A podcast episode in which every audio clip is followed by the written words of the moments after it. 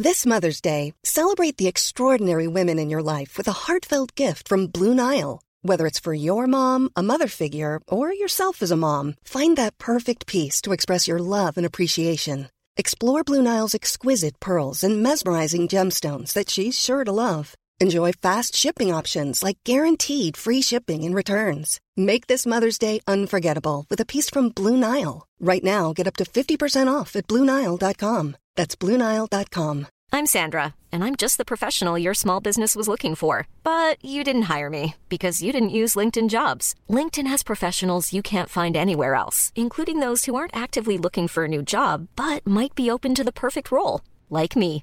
In a given month, over 70% of LinkedIn users don't visit other leading job sites. So if you're not looking on LinkedIn, you'll miss out on great candidates like Sandra. Start hiring professionals like a professional. Post your free job on linkedin.com/people slash people today.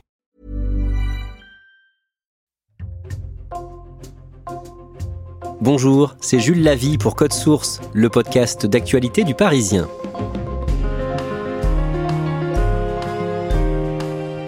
À Savine-le-Lac, dans les Hautes-Alpes, le jeudi 30 mars, Emmanuel Macron a présenté un plan de gestion de l'eau, avec notamment des moyens financiers supplémentaires pour les agences de l'eau et 180 millions d'euros promis pour réparer les fuites dans les canalisations de 170 communes en France identifiées comme des points noirs.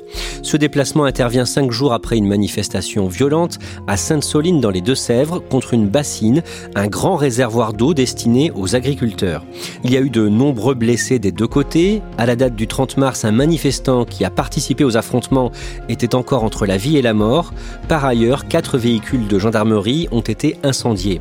Code Source fait le point sur ces violences aujourd'hui avec trois journalistes du Parisien, Pascal Aigret, spécialiste police-justice, Émeric Renou du service Société et Antoine Castagnier du service vidéo qui était au plus près des affrontements pour les filmer ce jour-là.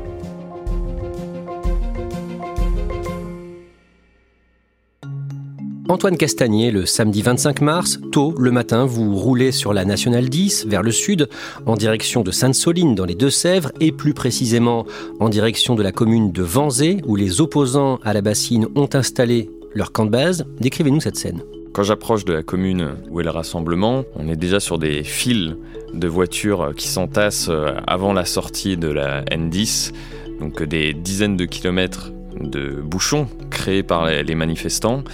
Et très vite, euh, on arrive sur des petites routes de campagne où les gendarmes bloquent les arrivées avec contrôle d'identité, contrôle des véhicules, des coffres. Il est presque impossible, même pour un journaliste comme moi, de me garer près du campement. Je suis obligé de marcher au moins une vingtaine de minutes pour arriver au milieu de là où sont rassemblés les opposants. Donc il y a vraiment du monde partout. C'est vraiment une sensation de festival, d'ailleurs c'est comme ça qu'il est pensé, c'est le festival de l'eau. On sent que c'est pas un petit rassemblement. Alors on va voir dans cet épisode ce qu'il s'est passé. Ensuite, on va revenir sur ces violents affrontements entre militants d'extrême gauche et les gendarmes. Mais d'abord, vous allez nous raconter tous les trois comment on en est arrivé là.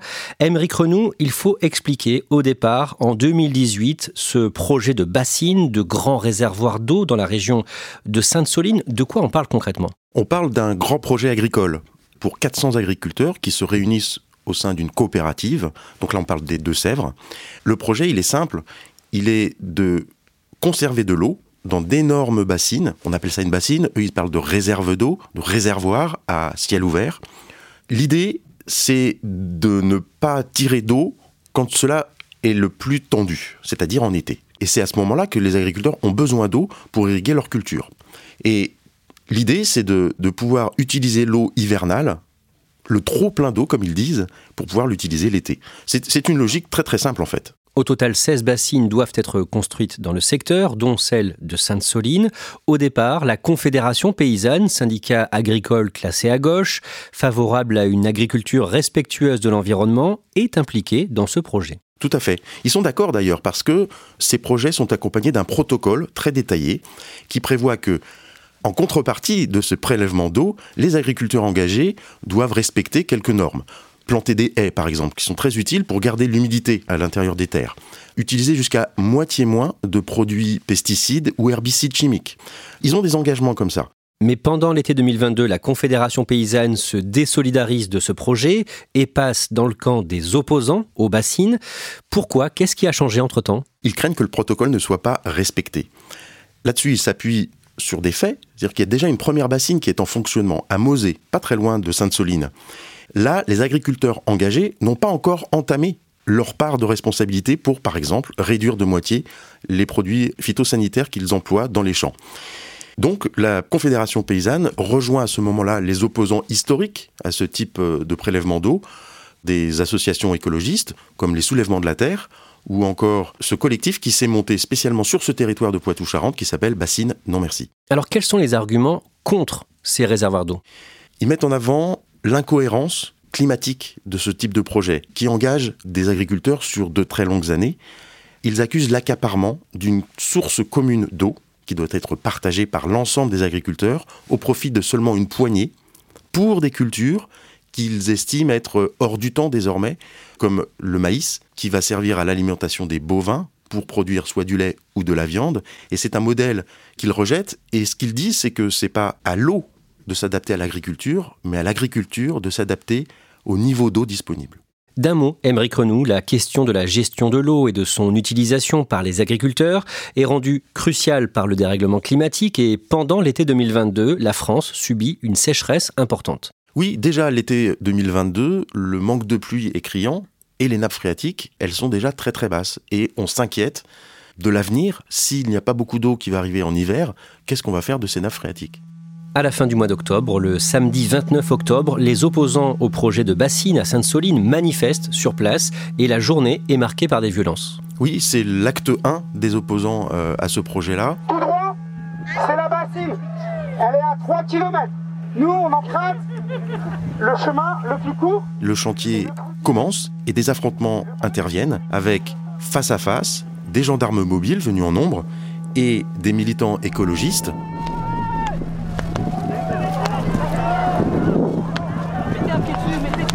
Et le bilan est déjà lourd, une trentaine de blessés parmi les opposants et une soixantaine parmi les forces de l'ordre. Pascal Aigret, le lendemain, le dimanche 30 octobre, le ministre de l'Intérieur Gérald Darmanin dénonce avec fermeté ces violences. Le ministre parle en fait d'activistes fichés à l'ultra-gauche, fichés S, et euh, évoque leur mode opératoire en parlant d'écoterrorisme. Euh, et je veux redire que cela relève de l'écoterrorisme. Il y a des gens qui, euh, fichés S, c'est-à-dire radicalisés pour les services de renseignement français, pour l'ultra-gauche, veulent manifestement le, le désordre et le chaos, et nous ne pouvons l'accepter. Et la main ferme de l'État sera évidemment au rendez-vous. Pourquoi il utilise ce terme qui fait immédiatement polémique? C'est sans doute en partie pour euh, discréditer euh, cette mobilisation. C'est aussi parce que euh, l'une des hantises du pouvoir, et notamment de l'Élysée, c'est de voir ressurgir ce mouvement dit de la ZAD de Notre-Dame-des-Landes, pas loin de Nantes, qui était un vaste mouvement d'opposition à un projet d'aéroport et qui a vu se concentrer déjà des affrontements très importants entre forces de l'ordre et manifestants. Antoine Castagnier, le site de Sainte-Soline et une autre bassine dans une commune voisine sont surveillés en permanence par les forces de l'ordre qui se relaient sur place. Et fin 2022, le 25 décembre, des manifestants organisent un faux rassemblement pour tromper les forces de l'ordre. Alors le collectif Bassine Non Merci fait fuiter une information fausse indiquant qu'une manifestation va être organisée au pied de la bassine de Mosée. Finalement, seuls huit euh, manifestants costumés se présentent, alors que les gendarmes, eux, ont déployé au moins 50 militaires. Antoine Castagnier, on en vient à la manifestation du samedi 25 mars. D'abord, d'un mot, comment est-ce qu'elle s'organise? Alors déjà, les collectifs euh, écologistes, euh, donc Bassinon Merci et les Soulèvements de la Terre, font un appel sur les réseaux sociaux qui est suivi par plus de 200 syndicats, les partis politiques de gauche comme Europe Écologie Les Verts, le NPA et euh, la France Insoumise. Le point d'orgue de ce week-end, c'est cette grosse manifestation de samedi, et l'objectif affiché, c'est d'accéder à la bassine, voire de se baigner dedans. Émeric Renou, le contexte politique, c'est la forte mobilisation contre la réforme des retraites, et dans les jours qui précèdent le samedi 25 mars, des violences qui font suite à l'adoption de la réforme à travers l'article 49.3 de la Constitution, qui permet de faire passer un projet de loi sans vote. Le tableau est très tendu il y a des oppositions à cette réforme des, retraites avec des manifestations qui se passent plus ou moins bien dans les premiers temps. Le 49-3 arrive et là, les violences commencent à intervenir dans les manifestations.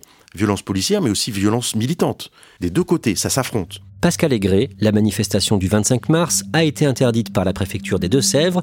L'annonce en a été faite le 17 mars et il y a beaucoup de contrôles dans les jours et les heures qui précèdent la manifestation plus de 4000 véhicules euh, vont être contrôlés. Et dans certains de ces véhicules, les gendarmes ont trouvé des couteaux, des boules de pétanque, des bidons d'essence, mais aussi parfois des haches, des machettes ou des battes de baseball. Pascal Aigret, le samedi 25 mars, au lever du jour, un important dispositif est déployé sur place à Sainte-Soline. On va mobiliser 3000 militaires de la gendarmerie, plus environ 200 policiers, à la fois des policiers du renseignement territorial et des policiers euh, de la CRS. Il y a aussi 9 hélicoptères, 4 blindés quatre lanceurs d'eau. Ce qu'il faut savoir, c'est que ce dispositif très important, il est aussi mobilisé sur la foi de notes de renseignement qui évoquent donc la présence parmi les manifestants de 1000 éléments radicaux et violents. Antoine Castagnier, vous arrivez à 9h30 environ au camp de base des opposants, à Vanzé, à 6 km de Sainte-Soline. C'est là donc que vous avez euh, garé votre voiture. Il y a des milliers de manifestants, vous nous l'avez euh, raconté. Quels sont d'abord leurs arguments? Pourquoi ces hommes et ces femmes ont tenu à venir là aujourd'hui? Alors on ressent déjà chez chacun une grande anxiété écologique. Tous euh, se rappellent les sécheresses de l'été, la canicule, les cours d'eau asséchés. Et euh, pour eux, l'eau, c'est le combat vraiment le plus important à mener maintenant. Ce projet, c'est la privatisation de l'eau, et pour eux, c'est un affront total. Antoine Castagnet, vous marchez ensuite vers le site de la bassine de Sainte-Soline, et là, vous êtes au milieu d'activistes qui sont ouvertement anti-flics, anti-force de l'ordre. Oui, euh, en fait, il y a trois cortèges qui se rendent à la bassine. Moi, je choisis de suivre le cortège de la Loutre. Je marche à travers champs avec eux. La plupart des manifestants à ce moment-là sont masqués, dissimulés derrière des cagoules. J'essaye de les interroger, mais beaucoup me disent voilà qu'ils ne veulent pas me parler. J'ai beaucoup de personnes autour de moi qui veulent se dissimuler. Ils ont des lunettes pour se protéger des gaz lacrymogènes, des masques à gaz parfois, et beaucoup d'entre eux portent des boucliers pour se protéger des projectiles. Certains sont faits de tôle, d'autres simplement de carton. Ils se déplacent à travers champs en portant leur bouclier à la main pour en découdre clairement. Il y a autre chose qui vous fait dire ça. Tout le long du trajet, certains de ces manifestants vont ramasser des pierres, des cailloux qui sont disséminés euh, dans les champs pour les mettre dans des sacs Ikea, dans des grands sacs bleus qui vont par la suite jeter sur les forces de l'ordre. Ils ont aussi des slogans? Dans le cortège que je suis, je commence à, à entendre crier le terme ACAB, All Cops Are Bastards, qui veut dire tous les flics sont des salauds. Des mots bien connus euh, dans les manifs, dans le but euh, vraiment de montrer euh, la haine qu'ils portent pour les forces de l'ordre. Vous apercevez le site de la bassine de Sainte-Soline vers midi et demi. Là, décrivez-nous ce que vous voyez. Plus j'avance vers la bassine, plus je découvre un nombre important de manifestants. Donc là, sur les chemins, c'est des milliers de personnes qui se dirigent en même temps vers le point central qui est la bassine. Donc de loin, j'ai déjà une vue sur les panaches de gaz lacrymogène qui ont déjà été tirés au loin, puisque déjà des manifestants sont arrivés proches de la bassine. Donc l'affrontement a déjà commencé à ce moment-là. La très grande majorité des manifestants, des milliers de personnes, restent en retrait, mais des centaines d'activistes vont en découdre avec les gendarmes. Est-ce qu'on voit la fameuse bassine? Alors cette bassine, on n'en voit que les digues, puisqu'elle est creusée, euh, elle est dans un cratère euh, qui est derrière euh, les forces de l'ordre. On voit essentiellement voilà, ces dunes qui paraissent inatteignables puisqu'elles sont derrière des grandes clôtures érigées par les forces de l'ordre avec un nombre de fourgons important. Là, vous êtes à environ 500 mètres de la bassine. Vous faites quoi ensuite? Alors, je me rapproche des manifestants par petits groupes, certains manifestants essayent d'encercler la bassine et d'attaquer les forces de l'ordre par plusieurs points. Ils avancent d'une manière euh, très particulière. Une première ligne avance avec des parapluies en avant pour se protéger des projectiles, tandis que ceux en, deuxième ligne lancent des projectiles en direction des forces de l'ordre.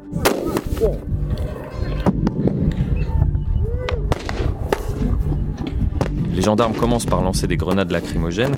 Ensuite, c'est à ce moment-là que les manifestants les plus violents décident d'attaquer les forces de l'ordre par groupe. Leur but, c'est d'aller au contact. C'est vraiment d'accéder à la bassine, et pour cela, il faut passer les forces de l'ordre. Donc ils s'attaquent directement à eux en lançant des mortiers, pendant que ceux qui sont en première ligne jettent des projectiles, des pierres, et essayent de donner des coups directement aux, forces de l'ordre. Vous êtes au milieu de tout ça, qu'est-ce que vous vous dites Ce qui est particulièrement marquant, c'est le bruit des explosions, puisque pendant des dizaines de minutes, on va avoir des éclats.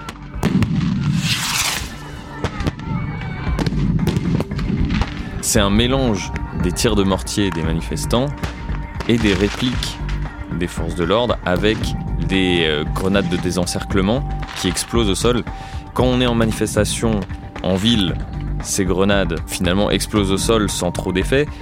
Quand on est dans un champ, elles créent des véritables cratères d'au moins un mètre. On se dit que si ça touchait notre pied, on se demande quels effets ça aurait. Quand on est au, au milieu des combats, la menace vient de partout.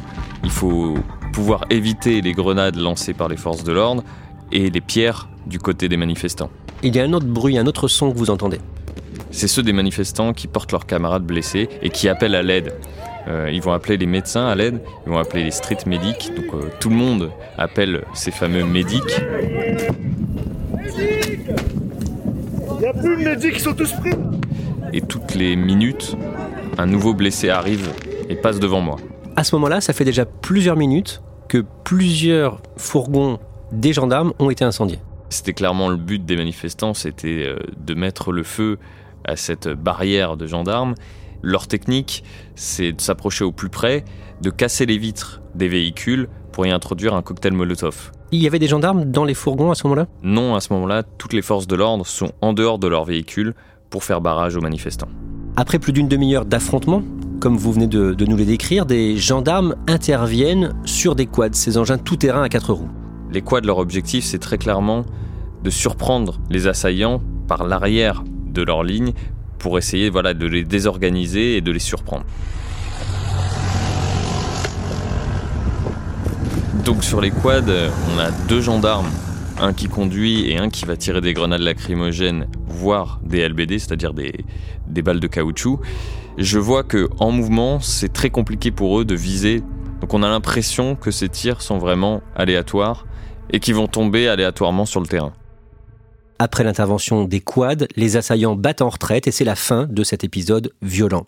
D'après le bilan donné le dimanche en fin de journée par le procureur de Niort, 47 gendarmes sont blessés, dont deux gravement, mais dont le pronostic vital n'est pas engagé.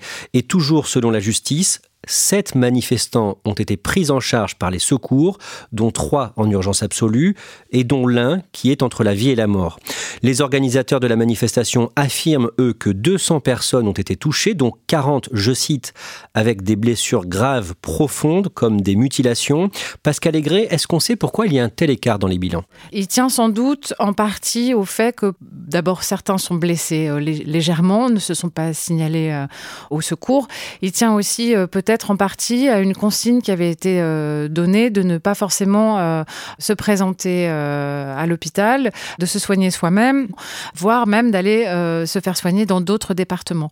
Donc c'est pour ça qu'il y a un, tel écart. Deux jours après, la gendarmerie, elle, dans un bilan, parlait de 17 blessés côté manifestants, en estimant que sans doute ce nombre augmenterait à terme. Les organisateurs de la manifestation, plusieurs élus de gauche présents sur place et la Ligue des droits de l'homme qui avait des observateurs observateurs également estiment que les secours ont tardé à arriver. La Ligue des droits de l'homme dénonce même une entrave au secours, je cite. Et le mercredi 29 mars, nos confrères du Monde publient la retranscription d'un échange téléphonique entre un médecin qui était avec des manifestants blessés et un médecin régulateur du SAMU, donc des urgences. Enregistrement que le Parisien s'est ensuite procuré. On va en entendre des extraits.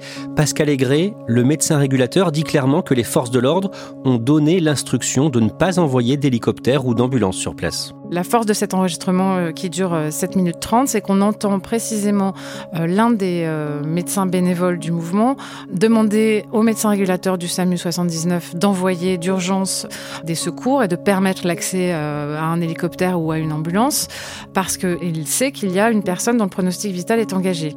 Et ce médecin régulateur du SAMU lui dit on n'enverra pas d'hélico ou de SMUR sur place parce qu'on a ordre de ne pas en envoyer par les forces de l'ordre. On n'enverra pas d'hélico ou de moyens SMUR sur place parce qu'on a ordre de ne pas en envoyer par les forces de l'ordre. Ok. Est-ce que. Voilà. Est-ce que, euh, alors moi je suis avec des observateurs de la Ligue des droits de l'homme qui disent que euh, leurs observateurs sur place euh, disent que c'est calme depuis 30 minutes et que donc il est possible d'intervenir. Je, je suis d'accord avec vous, vous n'êtes pas le premier à nous le dire. Le problème, c'est que c'est à l'appréciation des, des- des forces de l'ordre et qu'on est sous le, un commandement pas, qui n'est pas nous. L'autre s'étonne, il y a même une avocate de la Ligue des droits de l'homme qui intervient et qui insiste. euh, qui vous a donné l'interdiction d'intervenir Euh, Est-ce que vous le confirmez? Le médecin régulateur du SAMU euh, explique, mais on n'a pas l'autorisation parce que c'est considéré comme dangereux sur place. Vous avez interdiction d'inter- d'intervenir. Vous confirmez que vous avez interdiction d'intervenir. Alors vous avez. On n'a pas, on n'a pas l'autorisation d'envoyer des secours sur place parce que vous êtes considéré comme étant dangereux sur place. Elle continue à insister, mais elle dit mais qui Qui vous interdit? Vous n'avez pas l'autorisation des forces de l'ordre? Et le médecin régulateur finit par répondre on n'a pas l'autorisation de toutes les institutions sur place. Pour l'instant, on est sous leur commandement. Antoine Castagnier, vous qui étiez sur place le samedi, est-ce que vous comprenez cet argument euh, de ne pas faire venir les ambulances du SAMU ou un hélicoptère pour des raisons de sécurité? Ça me paraît plutôt incohérent puisque les ambulances auraient très bien pu arriver par la route qui se situe à quelques centaines de mètres de la bassine et qui est encore très très loin des échauffourées. Finalement, l'arrière-base des ambulances des manifestants était déjà à des centaines de mètres de là où se produisaient les combats.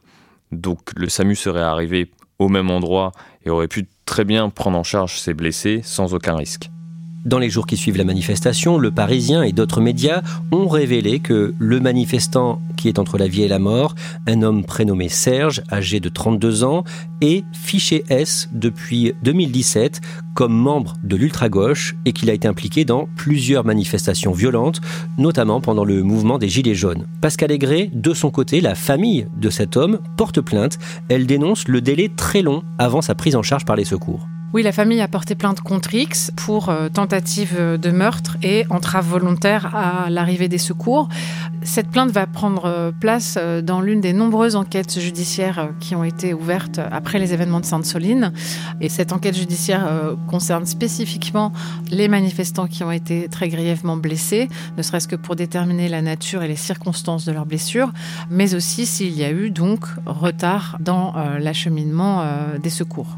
Trois jours après ces violences, le mardi 28 mars, Gérald Darmanin, le ministre de l'Intérieur, annonce à l'Assemblée qu'il va engager la dissolution de l'un des mouvements qui appelait euh, à manifester, mouvement baptisé les soulèvements de la Terre dont on parlait. J'ai donc décidé euh, d'engager la dissolution des soulèvements de la Terre. Émeric Renou, c'est quoi ce mouvement? Il est constitué de militants activistes dont l'objectif est de soulever la population contre des projets qui vont à l'encontre de l'urgence climatique. Impossible de connaître leur nombre, mais ce que l'on sait, c'est qu'ils sont violents, ils sont formés pour mener des attaques de sabotage, comme samedi aux alentours de la bassine de Sainte-Soline, où des canalisations ont été sectionnées. Émeric Renou, j'imagine qu'on n'a pas fini de parler de cette bassine de Sainte-Soline? Non, et de toutes les autres qui sont prévues. Je rappelle que dans les sols de Sèvres, Sainte-Soline est la deuxième bassine d'un projet qui en compte 16 au total. Et compte tenu de la détermination à la fois des associations écologistes, des partis politiques, de certains syndicats, mais aussi de ce collectif anti-bassine, je pense que l'on entendra encore parler pendant de très très longues années de ce sujet des bassines.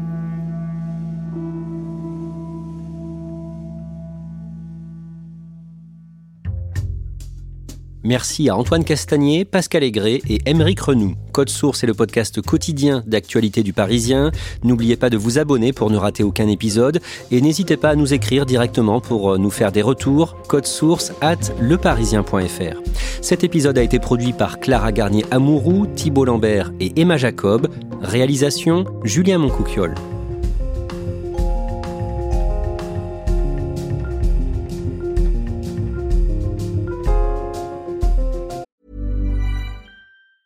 Planning for your next trip? Elevate your travel style with Quince. Quince has all the jet setting essentials you'll want for your next getaway, like European linen, premium luggage options, buttery soft Italian leather bags, and so much more. And it's all priced at 50 to 80% less than similar brands. Plus, Quince only works with factories that use safe and ethical manufacturing practices. Pack your bags with high-quality essentials you'll be wearing for vacations to come with Quince. Go to quince.com slash trip for free shipping and 365-day returns.